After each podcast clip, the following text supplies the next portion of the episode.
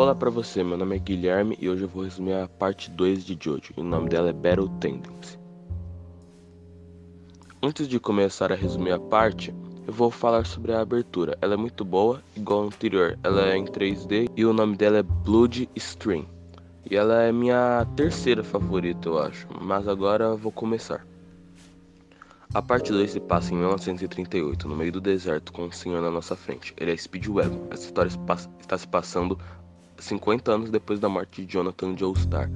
Mas beleza, chega outro senhor e ele é o Strays. Lembra quando eu falei que ele, se, que ele ia ser importante mais tarde?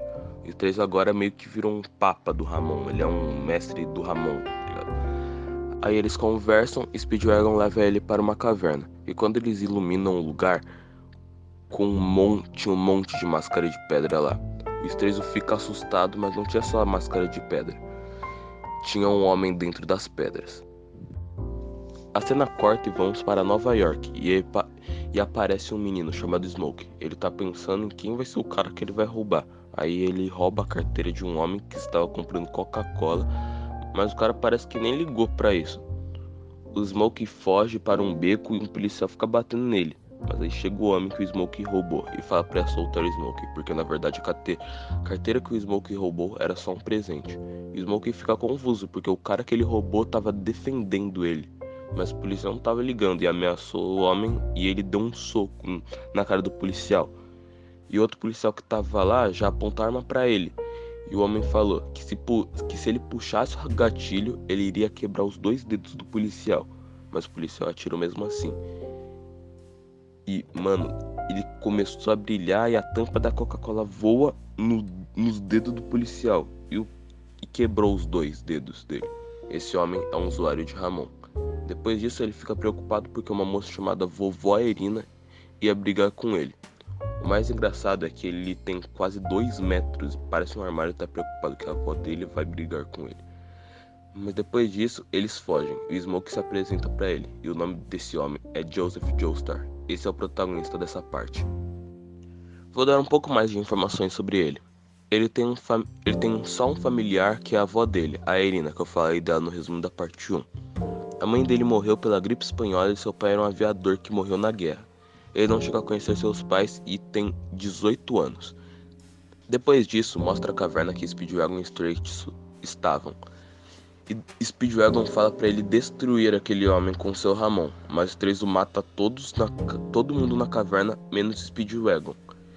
E o Strazo fala que, jo, que o Joseph sabe usar Ramon desde os 12 anos de idade. Acontece um flashback que eu não vou falar aqui, mas só uma coisa que aconteceu no flashback vai acontecer várias vezes com frequência. O Joseph tem seu primeiro acidente de avião, mas depois disso o Strazo usa a máscara de pedra. Depois disso, não sabemos o que acontece com Speedwagon nem Straitsu. Mas a cena corta para Nova York e Joseph está arrumando briga com um taxista. Ele encontra a Irina, que está idosa, óbvio, se passaram 50 anos, e está com o Smokey. Eles vão para um restaurante e lá tem um cara muito desgraçado que está fazendo uns comentários sobre Smokey. O Smokey é um menino negro, então você sabe quais comentários ele está fazendo. Logo depois disso, Joseph puxa a briga com ele e ele sabe todos os movimentos do cara. Aí o Joseph fala: sua próxima frase vai ser: o, o que muda se você sabe de tudo isso? E ele fala a mesma coisa. O, o Joseph mete a porrada no cara. Ele sabe ler os movimentos de todo, de todo mundo. Ele meio que sabe meio que lê a mente dos caras. Aí ele levanta outro, aí levanta outro cara ali e ele fala que Speedwagon estava morto. E o Joseph fica bravo e bate nele, porque a Irina ficou muito abalada com isso. A Irina vai embora e o Joseph e o Smokey ficam conversando no restaurante, mas aparece um cara estranho lá fora e ele vai ver quem é. Esse cara era familiar, por isso que ele foi ver lá fora.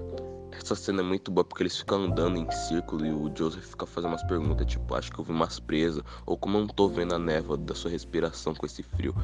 Aí o Joseph, que aparentemente não tinha nada atrás dele, tira uma metralhadora Thompson das costas e metralha o cara daquele. Aquele era o Straits, transformado em vampiro. Mas o Joseph sabia que, que aquilo não ia matar ele e ele começa a lutar. E o Straits joga um olho laser na garganta e na testa do Joseph. Aí o Joseph cai, mas ele não tinha morrido. Era só um truque, que eu não entendi nada.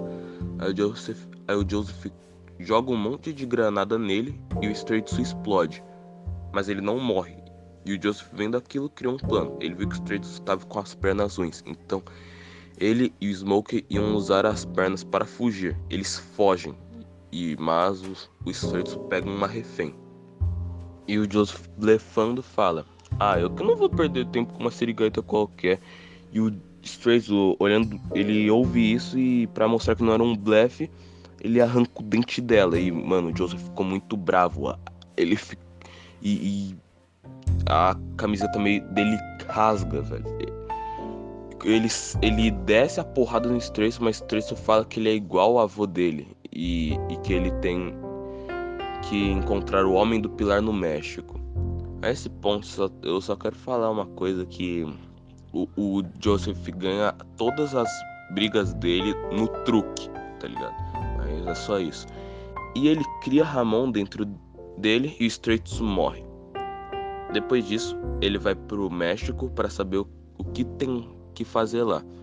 Mas corta para uma base alemã no México, não sei porque tá no México.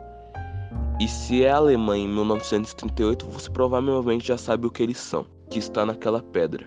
O nome dele é Homem do Pilar. Só para falar que o Joseph descobriu que Speedwagon estava vivo e tá indo para a base subterrânea que Speedwagon tá. Esse líder que eu mencionei se chama Stroheim. Depois disso, eles colocam sangue no Homem do Pilar e ele sai de lá dentro. E, e ele fica escorregando. Stroheim fica rindo dele, porque até agora todo mundo achava que esse homem seria super evoluído mas ele parece que é só um homem das cavernas. Mas ele fala o nome do Stromheim e ele fica assustado. E o Speedwagon fica só lá atrás assistindo e narrando. Eles apelidam esse homem de Santana. E o Santana, depois de comer um vampiro, ele some da prisão que ele tava. E todo mundo fica confuso, porque era impossível sair de lá sem alguém ver. Aí mostra pelas câmeras que ele se espremeu, meio que quebrou os ossos e entrou pelos dutos tem bizarro no nome. Depois disso, ele entra no corpo de um policial e possui ele. Santana aprende a falar o idioma deles e mata todo mundo, menos Trollheim e o Speedwagon. Mas o Joseph chega e para salvar o Speedwagon. Mas o Joseph vai lá ver, o San... ver se o Santana é bom ou não, mas no final ele era ele era ruim o Joseph quase morre, mas ele percebe que o Santana tem uma fraqueza, que era o Ramon. Aí o Joseph, Joseph mete a porrada nele e imobiliza ele. Stroheim fala que eles têm fraqueza ao sol, então o Joseph decide levar ele lá para cima.